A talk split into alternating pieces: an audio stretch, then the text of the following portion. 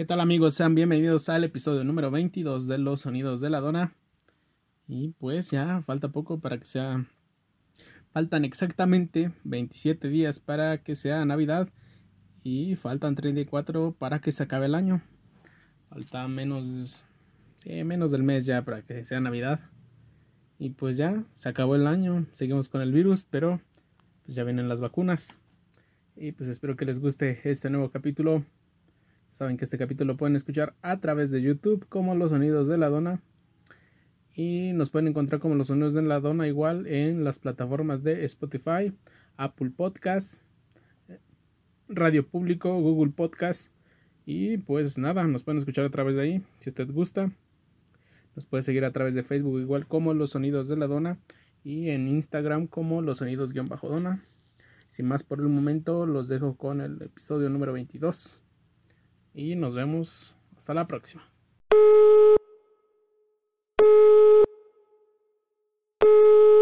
Este, bueno. Señora, le vengo ofreciendo la venta sillas de piel de burro para que usted pueda sentarse y acostarse en ellas escuchando el podcast de Los sonidos de la dona.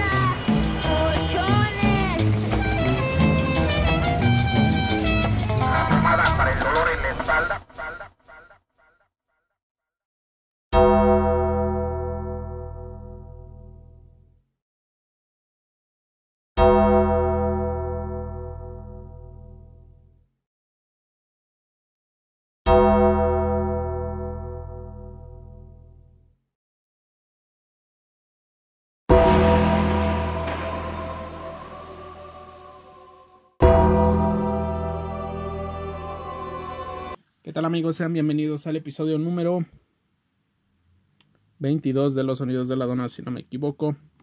Y pues nada, tenemos noticias malas, muy malas y algunas no tan malas, pero pues empecemos con estas. El día, el fin de semana pasado, tenemos que hablar de esto que pasó el fin de semana pasado y es que se dio a conocer importantes noticias del retiro del Undertaker en SummerSlam como que fue la, en la primera batalla que estuvo y en la que se va a retirar siendo como luchador. Y pues durante su trayectoria consiguió, consiguió ser el luchador con cuatro veces campeón mundial de la WWE, tres veces campeón mundial pesado de la WWE, ganador del Royal Rumble en 2007, más luchas, más luchas históricas del WrestleMania 27, más victorias en la historia de la WrestleMania 25, más victorias consecutivas en la historia de la WrestleMania 21, más victorias en la, historia del SummerSlam del 2010. Y por si fuera poco, es el único luchador de la historia del de la WWE con más de 100 victorias en pago por evento. Y pues en sus últimas palabras dijo el Undertaker que le tocaba descansar a él mismo. Y pues nada, se retiró el Undertaker de las luchas. Y él también tenemos que hablar que el día 24 de noviembre la tienda de electrónicos Best Buy diría adiós y al parecer no fue un buen fin para ellos. Y pues la empresa Best Buy tendrá que cerrar sus sucursales que se encuentran en México. Y pues no le tocó un buen fin a ellos. Y pues también de igual forma a sus empleados no les tocó un buen fin tampoco, porque al retirar estas mismas empresas, los mismos empleados tendrían que buscar otro lado, porque estos mismos ya no tendrían empleo en esa empresa. Y pues pronta resignación. No te tocaba Best Buy, pero pues Amazon al parecer está ganando la carrera en tiendas de electrónica y cosas por el estilo. Y pues también en cosas de dinero que mueven a este mundo, tenemos que Elon Musk se convirtió en el hombre más rico del mundo siendo el CEO de la marca de carros Tesla, ya que este el pasado en la semana se convirtió en el hombre más rico del mundo por atrás de Jeff Bezos, que es el jefe de es el sí, el presidente de Amazon y por abajo de sí, y él está arriba de Bill Gates el que se estaban peleando esos lugares, pero ya quedó confirmado que Elon Musk es el segundo hombre más rico del mundo. Y pues si la marca ahora vale más, la marca de carros Tesla vale más que Toyota y General Motors, y pues ganó aproximadamente 700 7200 millones de dólares y pues este es el mismo pues este mismo dinero que es el que no tiene acceso obviamente a Elon Musk. Este dinero no aparece reflejado en sus cuentas, pero sí en las acciones, ya que este mismo es dueño del 19% de acciones de esta marca de carros.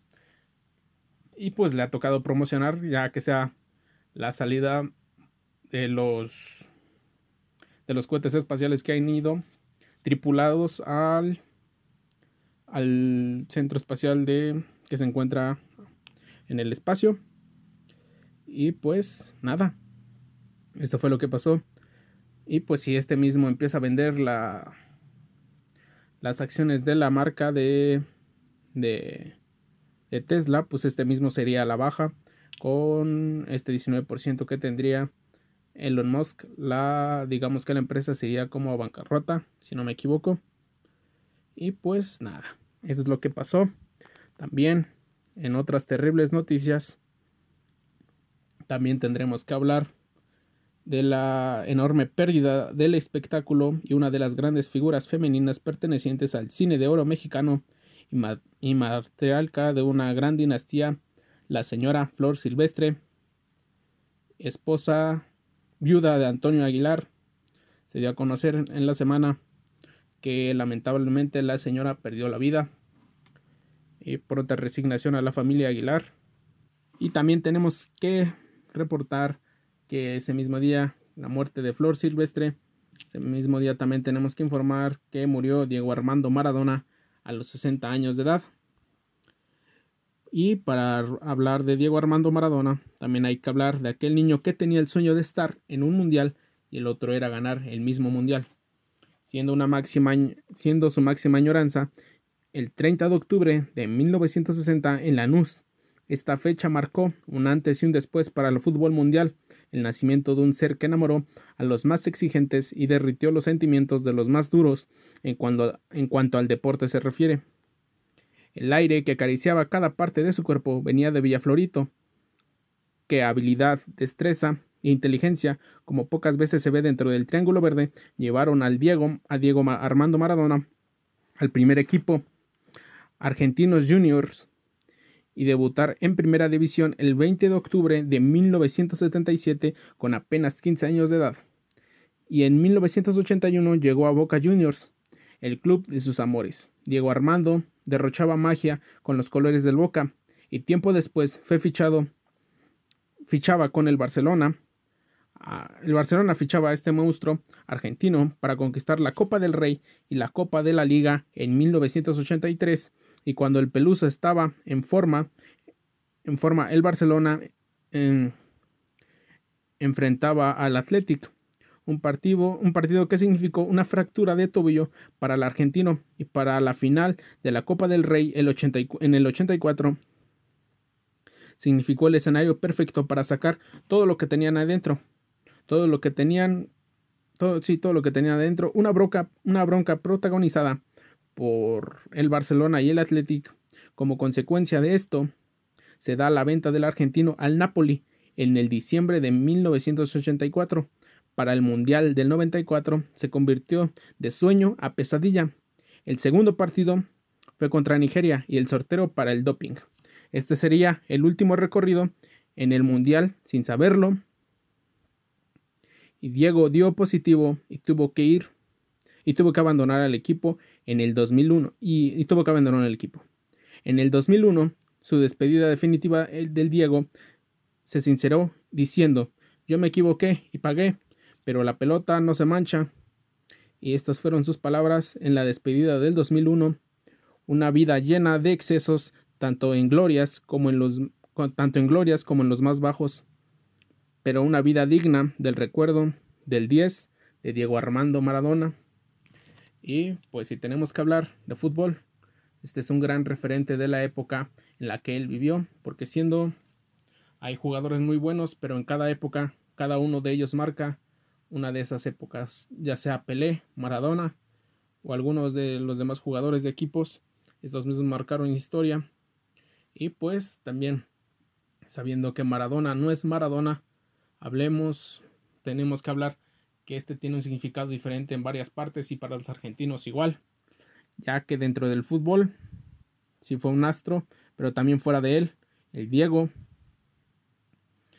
Tendríamos que hablar de México 86, el Mundial que ganó Argentina con la mano de Dios, ya que esto mismo fue contra Inglaterra, porque en el año 82 el pueblo fue devastado por la guerra y la pelea contra las para ganar las Islas Malvinas que estos mismos ingleses querían querían en su poder y estos mismos eran de los argentinos, estos mismos entraron en conflicto de guerra y pues nada, digamos que un pueblo devastado para no sentirse orgulloso de ser argentinos.